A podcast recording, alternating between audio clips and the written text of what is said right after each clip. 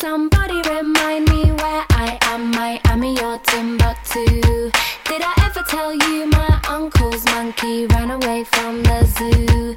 Would you tell me Hello，大家好，我是主播 Sunny，欢迎收听 Sony 的书架三十九条客户体验法则。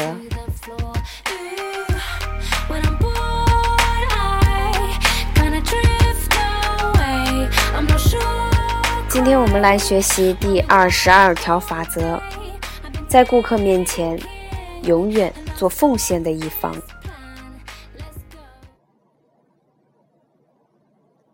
在引言中，我曾经提到过，我十二岁的孙女马哥告诉我，客服的首要原则是和气待人。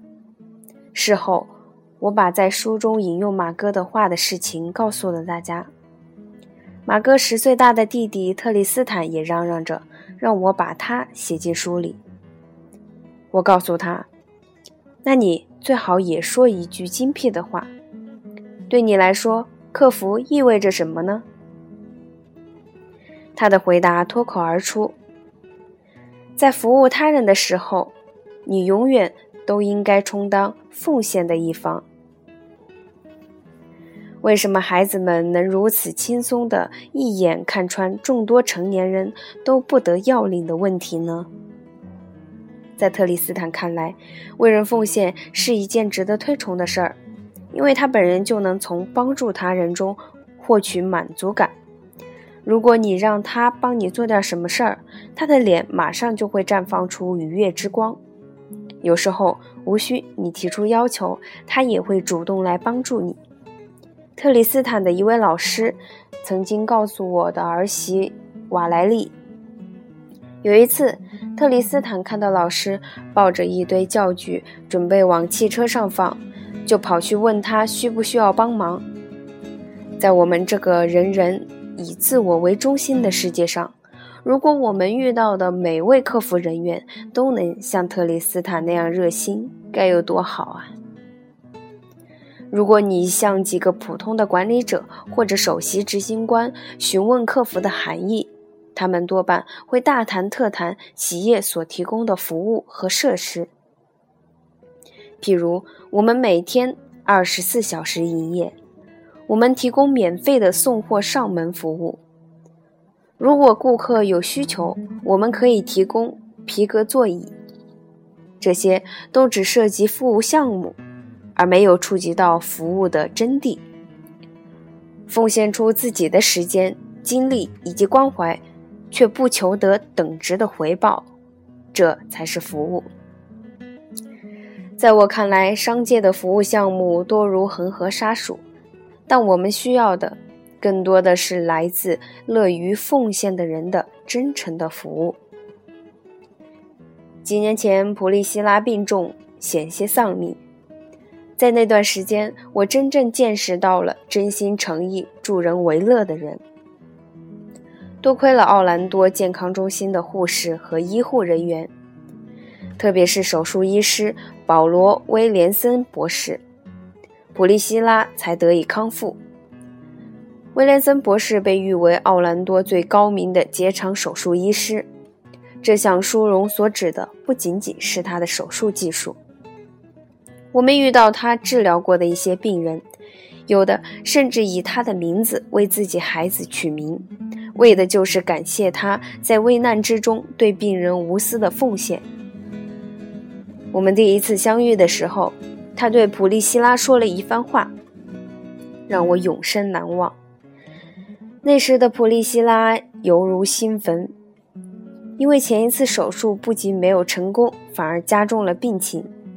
而威廉森博士却看着他的双眼，告诉他：“普利希拉，你一定会没事儿的。你是我最喜欢治疗的那种病人了。”有时候，作为施予者，你只需要给予你所服务的人以信心和安抚就足够了。这也正是威廉森博士所做的。我们离开医院时，心中因找到了可以信赖的人而充满感激。无论是否涉及生死大事儿，这种安心都是每位客户所希望得到的。普利希拉在这家医院待了六十四天，之后又在家里休养了数月。在他最终康复后，我虽然欣喜若狂，却难以掩饰自己心力交瘁的感觉。在此之前，我在人生的六十四年中，从没有一天是在抑郁中度过的。但当时，这种抑郁却如千斤重担般落到了我的身上。幸而，我找到了另一位施予者，这便是技术和同情心兼具的心理学博士。罗德里克·亨德利，他用了不到一个小时的时间就推断出了我的病症，为我开了药，制定了治疗方案，还把家里的电话、手机号码以及电子邮箱通通告诉我，让我随时联系他。不仅如此，他也给了我希望和关怀，为我急需安抚的心灵带来了慰藉。他告诉我，一切都会好起来的。你应该怎样为你的顾客奉上与上文中同样优质的服务？企业的员工们又该怎样做呢？不要忘了，如果你希望员工们能在顾客面前充当施予者，你就得先在员工面前做奉献者。我知道，像特里斯坦所建议的那样，坚持毫无私心地奉献自己，绝非易事。在普利希拉漫长的恢复过程中，我承担起了全职护工的责任。在恢复期的大部分时间里，他必须要有人协助才能下床。他不能自己洗澡、梳头，连上厕所都要有人帮助。我离家的时间绝不会超过十五分钟。我知道他非常需要帮助，因此希望他在需要时能够常伴他的左右。我必须承认。这真的很难，每时每刻的扮演施予者的确是个考验。普利希拉并不能算得上一位时时听话的病人，而我在护理上做的也绝非时时完美。但是说实话，照顾病中的他带给我的满足感，是我一辈子接手的任何一项任务都无可比拟的。我终于体悟到了那句至理名言中隐含的真谛。施予比索取更有福，先想他人，再想自己，的确值得推崇。通过这次经历，我和普利希拉的感情更加牢固了，同时也意识到我们之间的爱情比我们所想的还要深厚。这不得不说是一个意外的收获。当然，不要只听我的宜家之言，也不要只听信。哲学家和圣人们的对无私奉献的观点，实际上这一个法则是有详实的根据的。一些研究表明，从事服务工作的人要比普通人更加健康、快乐和长寿。还有研究表明，服务他人有助于改善情绪、提升生活满意度、降低压力以及增强免疫能力。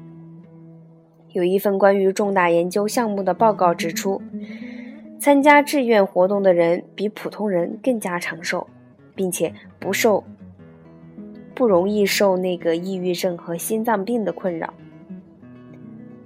我知道各位读者在想什么：照料病中的配偶，在医院或者收容所当志愿者，这些事情与做生意有关系吗？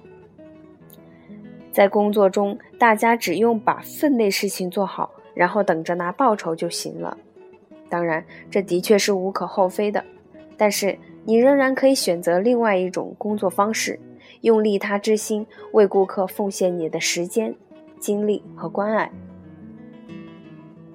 我知道，为客户服务的过程有时候真的很考验人。有的顾客一进门就满腹牢骚。有的顾客唯我独尊，一点情理也不讲；有的顾客甚至会恶语伤人。但请把这当做一次为顾客奉献的机会吧，即便你能够提供的只是一个能让他们情绪好转的笑容，一句满足他们虚荣心的赞赏，或者一个能够安抚他们有用的提示。这样做终将带来不可估量的回报。如果这些顾客在离店时，对你和你的企业产生了好感，就很有可能会选择再次光顾。不仅如此，你对自身和企业的看法也会因此而有所改观。你明白自己奉献了什么，知道自己尽心尽力地为顾客提供了超一流的服务，这才是最好的回报。除此之外，企业的业绩也会因此节节攀升。我曾经和许多医院、学校、政府等地工作的个人和团体有过交流，这些人的职位描述上面都包含着无私待人这一条。比如说，在两千零一年时，我曾经赴伊拉克为美国军方和国务院的人进行了十三场领导力讲座；又在两千零二年去美国海军海豹突击队位于加州的军事基地为他们做了一次演讲。我可以毫不犹豫地告诉大家，千千万万的军官、护士。教师、非营利性组织成员以及各种机构的志愿者们，全都甘愿无私贡献自己的力量，而你也同样可以在所在企业充当施予者的角色。我敢向你保证，奉献的感觉真的好极了。好，今天的分享到这里就结束了。下一节法则二十三：遇见顾客的需求。在具体的商品还没有开发出来之前，有时候连顾客本人也不知道自己的需求到底是什么。无论你身处什么行业，能够预见顾客的需求，无疑是让你在竞争中占据优势的捷径。好，那么更多的内容将在下一节展开，期待大家的收听和关注。文字版内容会持续在微信公众号 “Sony” 的书架同步更新，有想要看文字版内容的朋友就可以关注微信公众号 “Sony” 的书架。那么今天的节目到这里就结束了，感谢大家的收听，再见。